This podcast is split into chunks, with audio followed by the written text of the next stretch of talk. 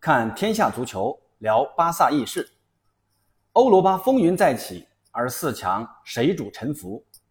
大家好，我是有故事的八哥。昨天晚上，欧洲杯小组赛第一轮继续进行。呃，因为第二天我要上班，所以说昨晚的比赛呢，我没怎么看。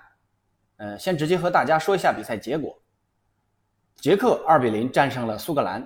波兰一比二输给了斯洛伐克，爆了个小冷门啊！呃，备受关注的西班牙零比零被顽强的瑞典给逼平了。前两场比赛呢，说实话我不太关注啊。苏格兰这场球输了，基本上出线就很难了。而拥有世界足球先生莱万多夫斯基的波兰输给了斯洛伐克，倒是让我有点意外。莱万本场的表现呢，也不尽如人意。全场有五脚射门，零射正，继续了上届大赛以来的低迷表现。不过呢，也不能全怪莱万啊，毕竟足球是十一个人的游戏，那队友的支持也是很关键的。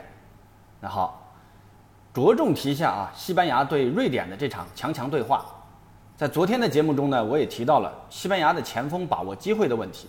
那果然不出所料啊，越王莫拉塔。在第三十八分钟接队友左侧传球，转身接球后面对门将，在无干扰的情况下禁区内推射偏出门柱，这是一个非常好的一次机会啊！那没把握住机会的西班牙呢，马上就遭到瑞典人的反击，在第四十一分钟的时候，由伊萨克突入禁区，小范围内晃倒了西班牙后卫，小角度打门，但被略伦特封堵后弹向立柱。然后被门将没收了。上半场整体看呢，西班牙牢牢地把控着全场球权，但无奈前锋线把握机会的能力啊，还是有所欠缺的。到了下半场，虽然大部分时间仍是西班牙人在瑞典的半场控制着皮球，但得势不得分。到了比赛尾声，也就是第九十分钟的时候，萨维利亚右路传中，莫雷诺禁区内头球攻门，球顶太正了。直接打在守门员的腿上弹出，这是一次非常好的机会啊，也是下西下半场西班牙最好的一次机会，也是能终结比赛的机会。但莫雷诺的攻门呢，仍是无功而返，那最终只能无奈的接受平局。纵观全场比赛啊，西班牙完美的控制着比赛节奏，全场有十七脚射门，五次射正，控球率呢也达到了惊人的百分之七十五。那反观瑞典呢，只有四脚打门，还都射偏了。西班牙的问题啊，他就出在前锋线把握机会的能力上了。莫拉塔在上半场的那次绝佳的机会，只要能把握住，那结果就肯定会改变的。但被球迷戏称为“越王”的莫拉塔，本场比赛早早的就被换下场，没有给他更多的表现机会。还是那句话啊，如果这届西班牙要想走得更远，恩里克得好好想想如何让自家的前锋们提高射门精度。可能西班牙人的射门靴可能都忘记带了吧。那说回西班牙阵中的巴萨球员的表现吧。左后卫阿尔巴和中场佩德里首发都打满了全场，尤其是阿尔巴的表现啊，可圈可点。上半场的那次挑传直接洞穿了瑞典的防线，造成莫拉塔的单刀，差点改变比赛比赛结果。防守呢也是尽职尽责，完美的完成了主帅交给他的任务。而中场佩德里则表现的中规中矩，毕竟还年轻，还需要大赛的锻炼。加油啊！希望佩德里在今后的比赛能有更出色的发挥。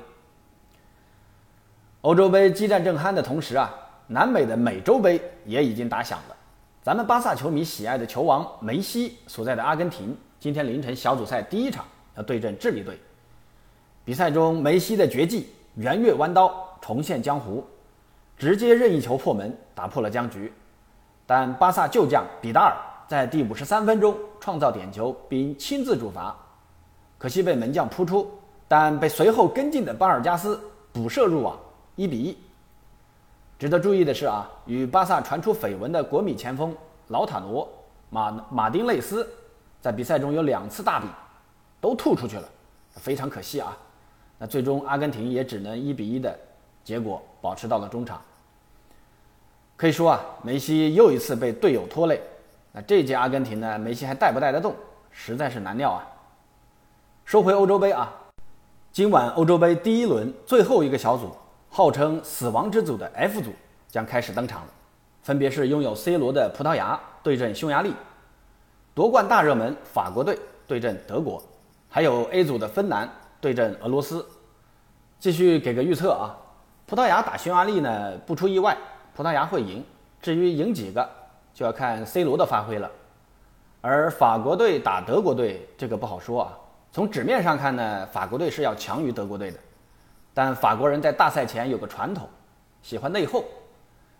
吉鲁呢在之前跟媒体说姆巴佩在场上不给他传球，那姆巴佩在强强硬的回应说不存在这个事儿。那主帅德尚赶紧出来辟谣，说这个没有的啊，这个事儿没有。但我想呢，这个事儿或多或少啊会有点影响。至于结果嘛，我觉得五五开吧，可能法国人的机会稍微大一点。如果你对昨晚的比赛和今晚即将开始的三场比赛有什么想法，可以在评论区留言，和其他球迷还有主播一起交流，一起支持自己喜欢的球队。好了，我是有故事的八哥，今天的介绍呢就到此为止。我是一个喜欢足球、喜欢聊球的主播。如果你对八哥的介绍也感兴趣，欢迎关注一下八哥并订阅。我会给大家带来更多更新鲜的足球资讯，谢谢大家。